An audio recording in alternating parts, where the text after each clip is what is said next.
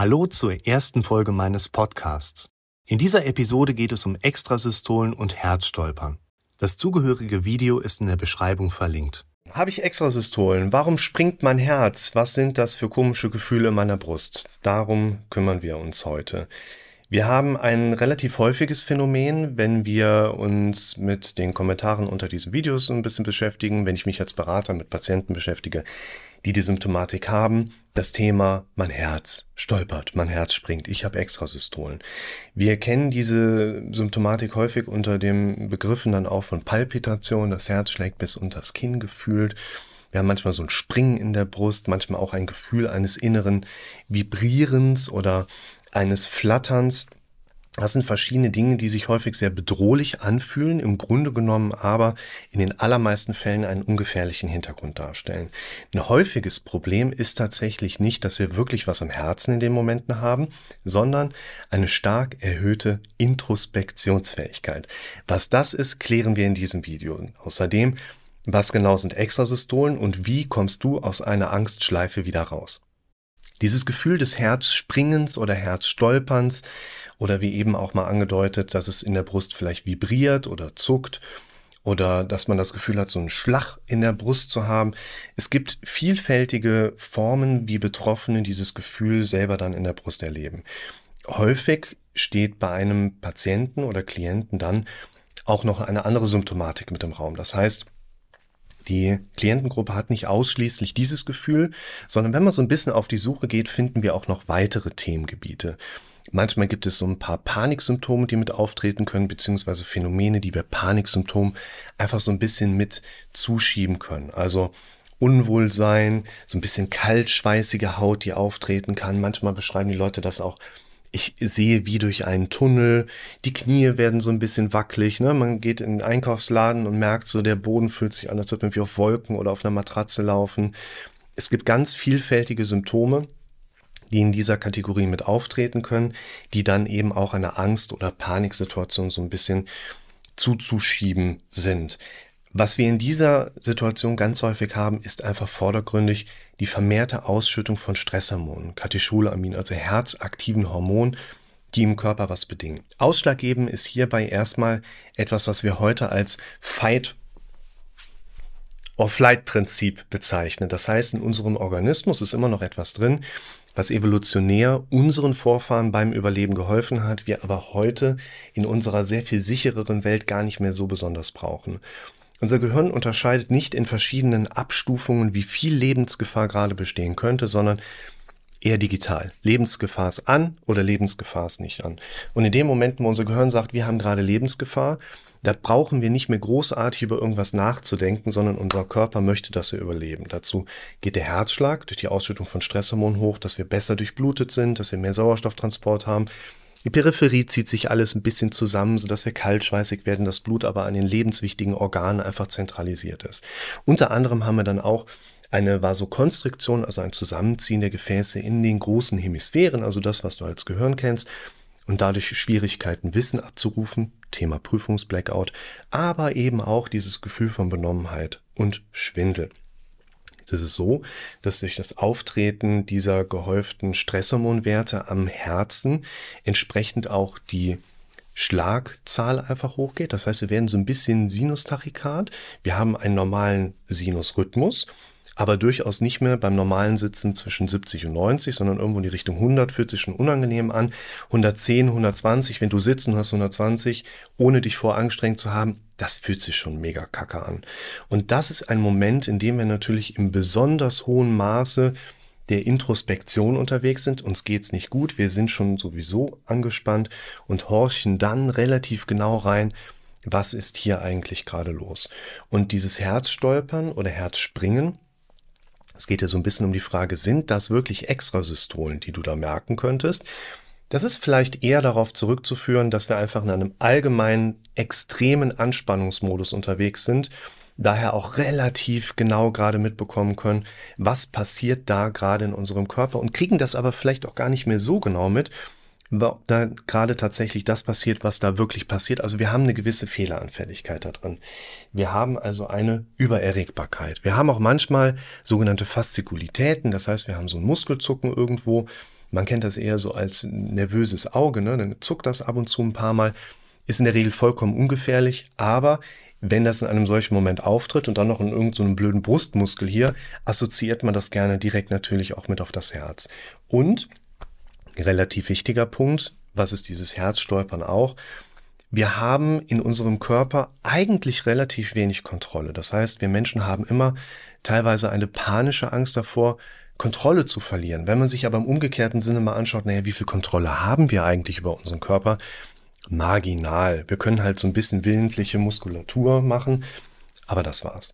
Und Sachen wie zum Beispiel unsere Atmung können wir beeinflussen, brauchen wir aber nicht zu steuern, weil stell mal vor, du müsstest dir nachts einen Wecker stellen, um regelmäßig zu atmen. Du musst nicht selber atmen. Das macht der Körper von alleine. Genauso ist es im Prinzip mit dem Herzschlag, nur dass hier noch mit dazu kommt, dass du den gar nicht direkt steuern kannst. Du kannst indirekt über Entspannungstechniken dich in einen Zustand bringen, wo du eher dann so, ja, so ein bisschen Prädikat wirst. Ne? Also dein Herzschlag geht vielleicht runter und nicht nur runter, sondern sogar langsamer, als du das normalerweise so erleben würdest. Aber direkt kannst du deinen Herzschlag nicht steuern. Brauchst du auch nicht. Stell dir mal vor, du machst Sport und müsstest auch noch mit daran denken, deinen Herzschlag zu steuern. Brauchen wir nicht.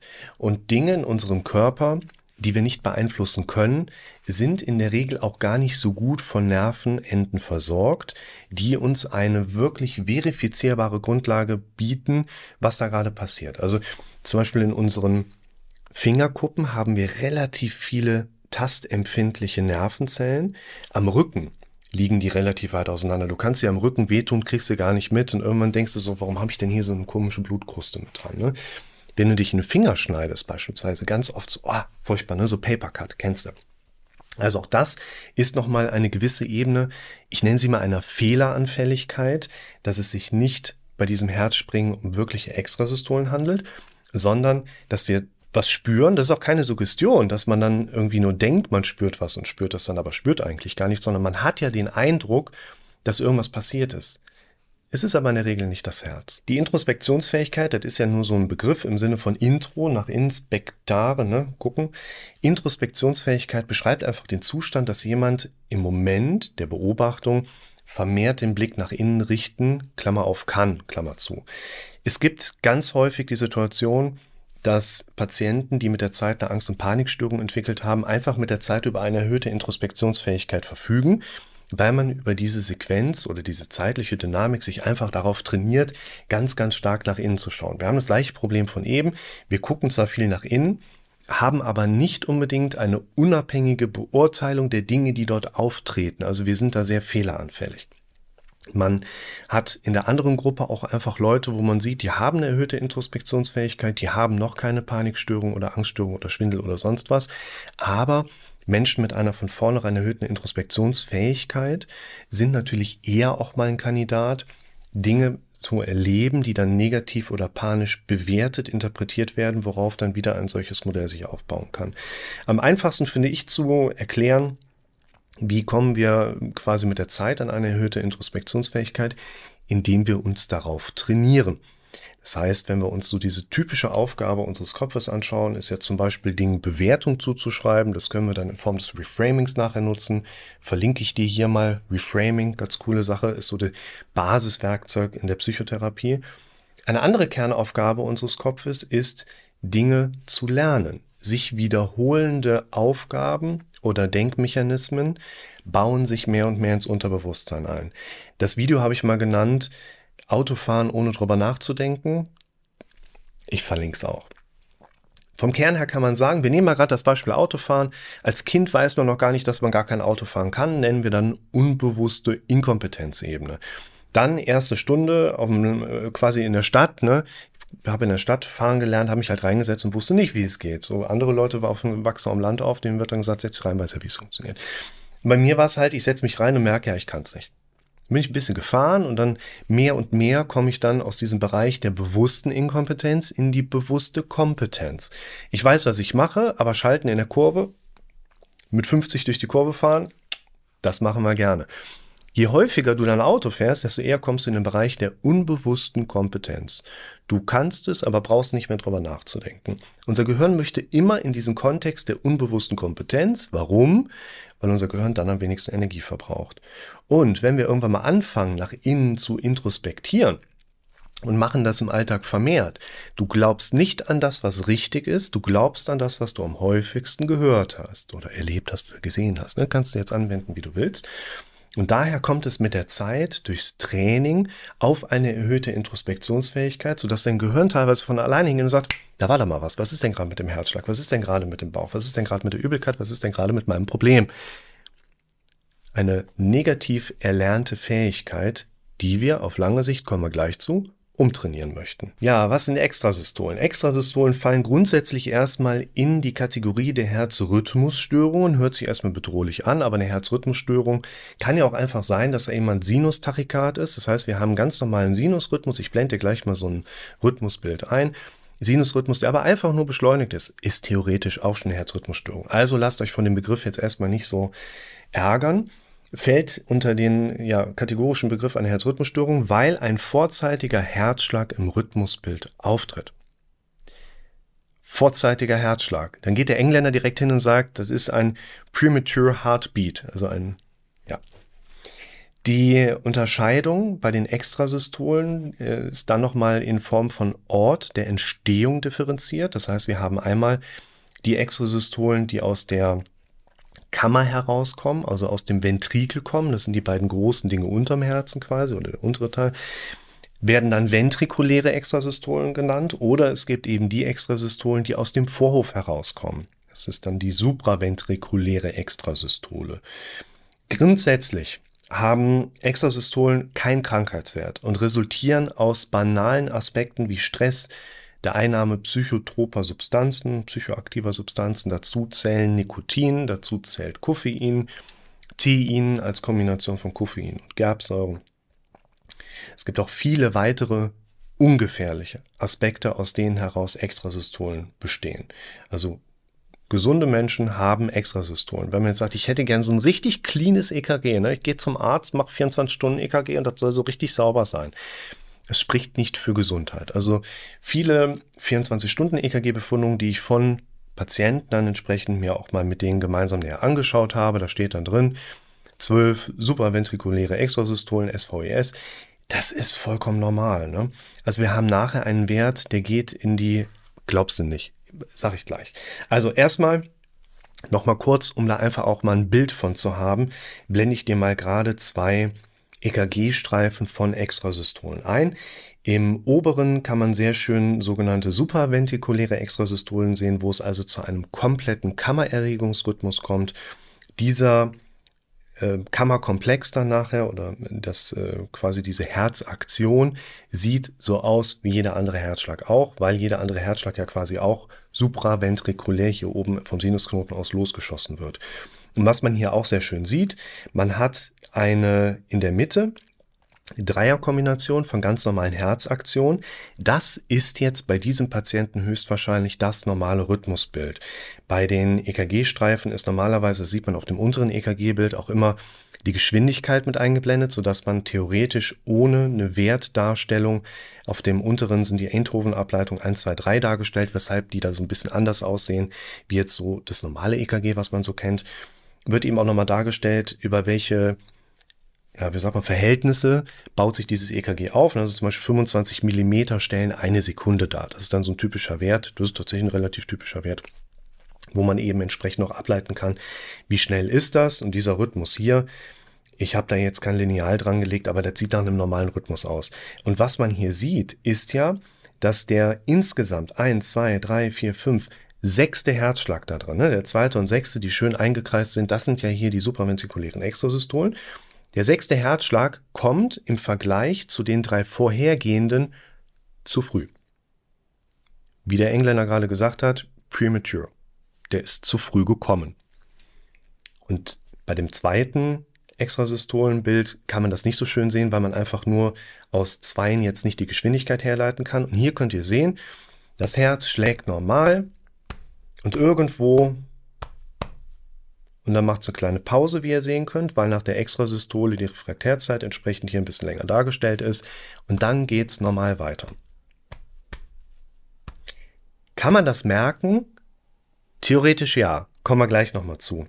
Auch wenn wir in das untere Bild reinschauen, wo die ventrikulären Extrasystolen dargestellt sind, geht es für mich jetzt gerade nicht darum, dieses einzelne EKG-Ableitungsbild zu erklären. Das ist ein bisschen komplizierter oder komplexer, jetzt die elektrischen Ströme in den verschiedenen Eindhoven-Ableitungen zu differenzieren.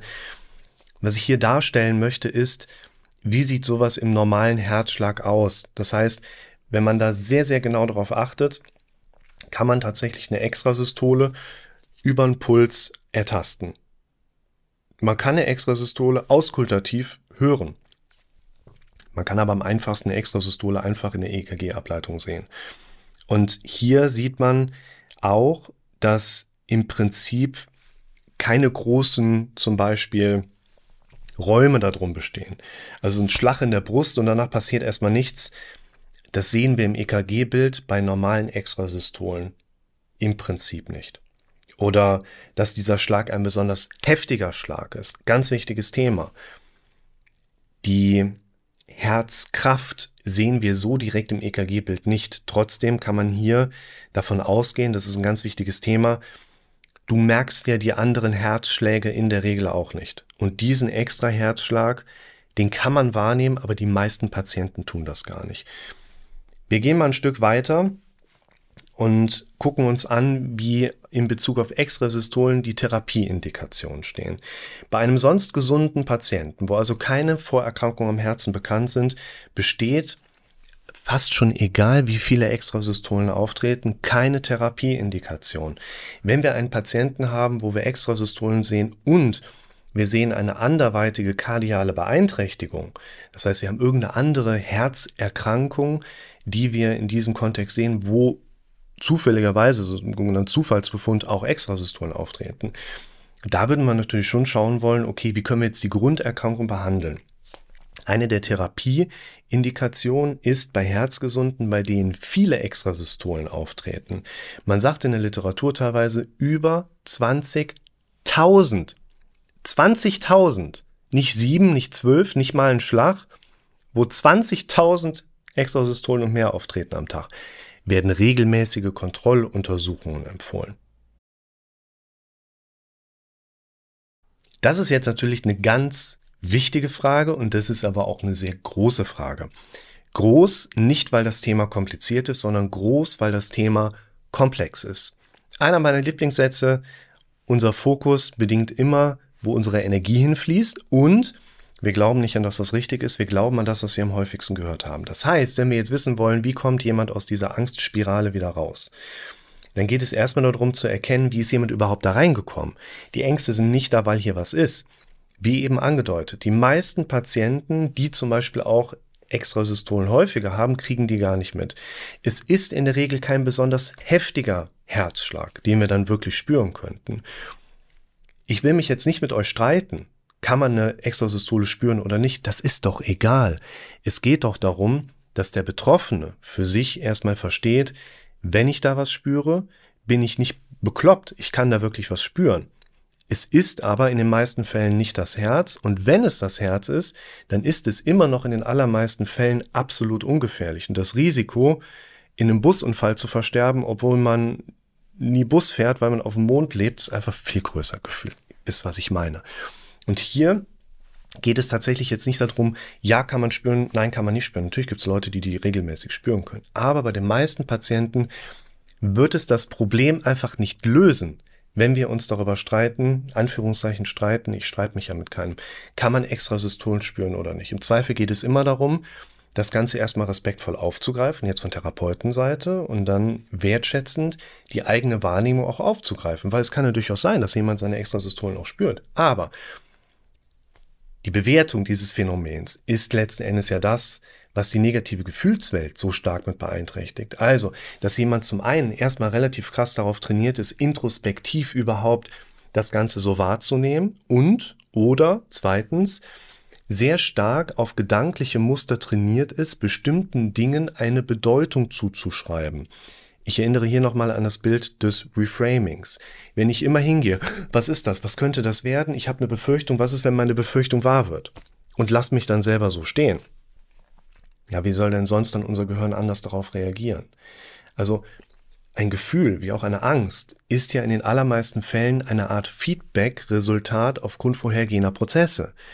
Dinge, die ich hier oben sehe von meinem inneren Auge, Dinge, die ich mir hier oben selber auditiv in den Kopf gequatscht habe oder mein dramatisch denkendes Gehirn, das sind ja letzten Endes die Dinge, auf die wir reagieren. Und wir Menschen sind meistens dann mit der Zeit, wir gehen ja gerade in die Richtung Herzphobie oder Herzneurose früher ganz gerne bezeichnet, wo wir vor allen Dingen neben der Introspektionsfähigkeit auch immer wieder hier drauf zu achten, einfach mit dem Problem zu tun haben, dass die Dinge, die wir dann beobachten können, von uns einem sehr, sehr, sehr dramatischen, panikorientierten, negativen Befürchtungsbewertungsmodus einfach immer wieder auch erleben.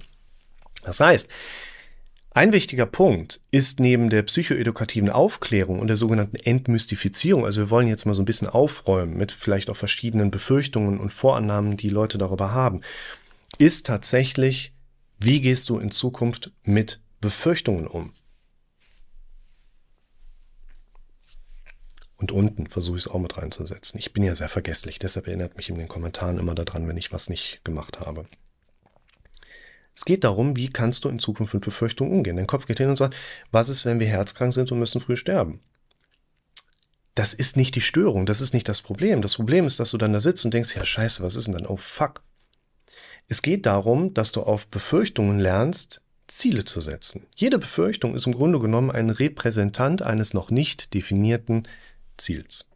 Ist es ein Ziel, dass du herzkrank bist und daran sterben musst oder krank bist oder behindert wirst oder was auch immer? Nein, sondern Mhm. Unser Fokus folgt immer unserer Energie und wir können nicht nicht verarbeiten. Wenn du sagst, ich will bloß nicht herzkrank werden, ja, hast du kein Bild von dir auf einer Wiese, wo du drüber hüpfst, Gänseblümchen sammelst und jemand Vaseline ums Objektiv geschnitten hat. Ja, also hier so 70er Jahre. Es geht darum, dass du erstmal für dich die Ruhe findest, dich deinen Befürchtungen zuzuwenden. Was genau befürchte ich eigentlich, was hier oder hier oder sonst irgendwo passiert?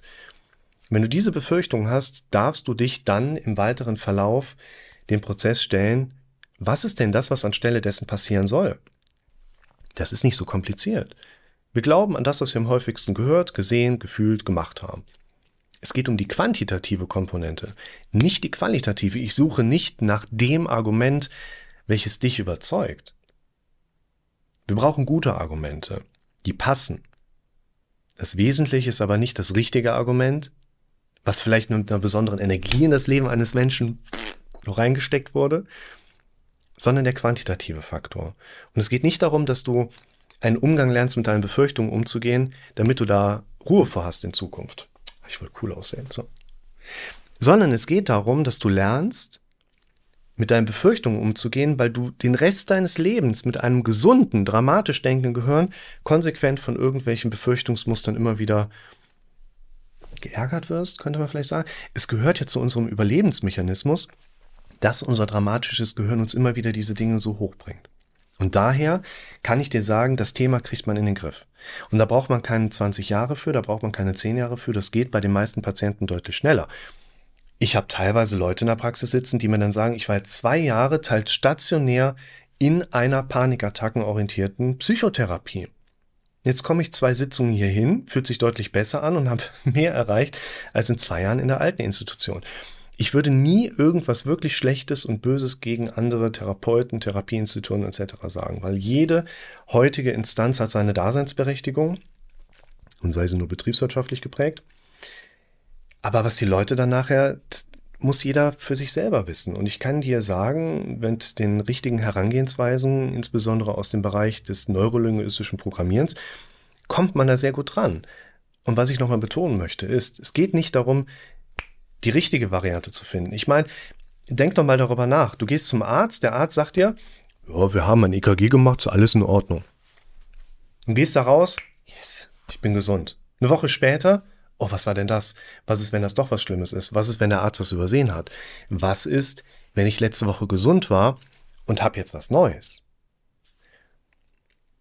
Wenn du zum Arzt gehst und dieser entlastet deine Symptomatik und deine Befürchtungen, dann sind die mal vielleicht für eine Woche weg und vielleicht auch für zwei, vielleicht auch für zwei Jahre.